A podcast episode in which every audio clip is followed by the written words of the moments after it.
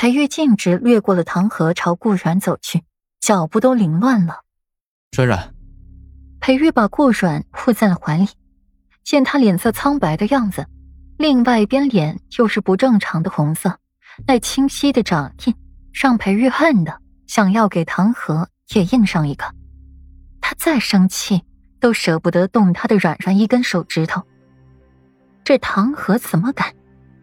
顾软捂着脸，躲着裴玉探寻的目光，别看，丑，声音也是沙哑的，更是让裴玉心疼了。乖，给为夫看看。裴玉拿下了顾软的手，自己的手掌慢慢摸上去，又刺激着顾软的痛觉。世子爷，别生气，奴婢这就去给世子妃拿药膏，再去煮一个鸡蛋。给世子妃滚一滚。宋嬷嬷在一旁赶紧说话，就怕裴玉迁怒到他们王妃头上。若是就这么被牵连了，他们王妃也太无辜了一些了。王妃现在可都是小心做人的，一点都没有兴风作浪。顾阮低着头不说话，手捂着肚子，微微蹙眉，借着裴玉的力慢慢坐下，让自己缓了一会儿。裴玉站在了顾阮一侧，轻拍他的背，目光森寒的看着唐河，脑子里出现了多个想要弄死他的法子，可最后还是归于平静。本世子不屑打女人。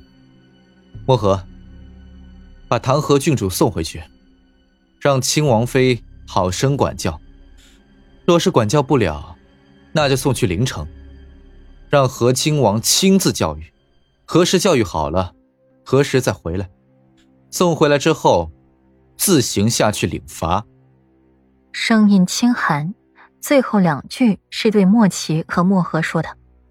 世子妃在他们眼皮子底下被人打了，还留他们的性命，就是仁慈了。是。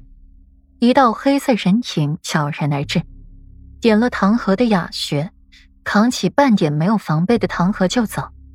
屋子里人群渐渐散去了，只剩下了裴王妃还有裴玉夫妇。顾河靠在了裴玉的怀里，隐忍着，脸色都是白的。察觉到了怀中女人的不对劲，裴玉面闪急色。软软，你怎么了？是不是哪里不舒服？是肚子疼吗？裴玉见他一直捂着小腹，猜测道：“宋嬷嬷，去请药了。”不用了，我没事，我没有不舒服。裴玉，我饿了。顾阮摇头，他没事，不用请药了。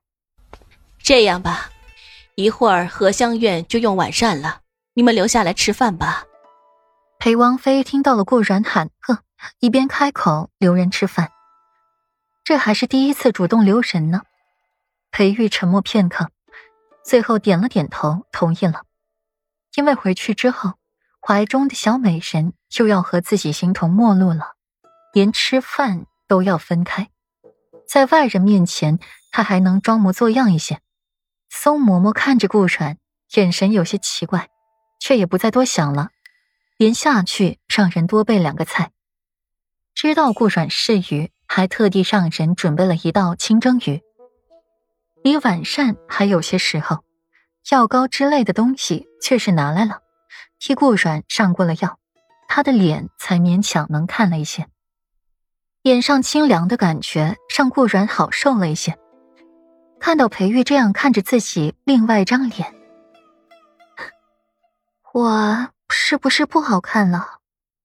裴玉抱了抱顾阮，心底还是膈应着他带闭嘴猪的事。软软一直都是好看的，你别骗我。我现在肯定丑死了。顾阮只觉得脸上有火在烧，眼前也眩晕的紧，就靠着裴玉的力气支撑着自己。丑死了，为夫也不嫌弃。乖，别哭了，一会儿眼睛哭肿了就该难受了。裴玉轻轻的拍着顾阮的背，哄道：“看着他红肿起来的小脸，心疼极了。自己在生气的时候。”都没舍得动他一根手指头了，更别说是打他，最多也就是在床榻之上教训教训他。如今却无缘无故的被唐河打了一掌，想到这里，裴玉的墨眸倏地暗沉下来。可是疼啊！顾阮依旧不依不饶的，就是疼。被裴玉欺负了这些日子，如今又莫名其妙的被唐河郡主打，他简直就是要委屈死了。直到回到了七云轩，顾阮还在委屈着。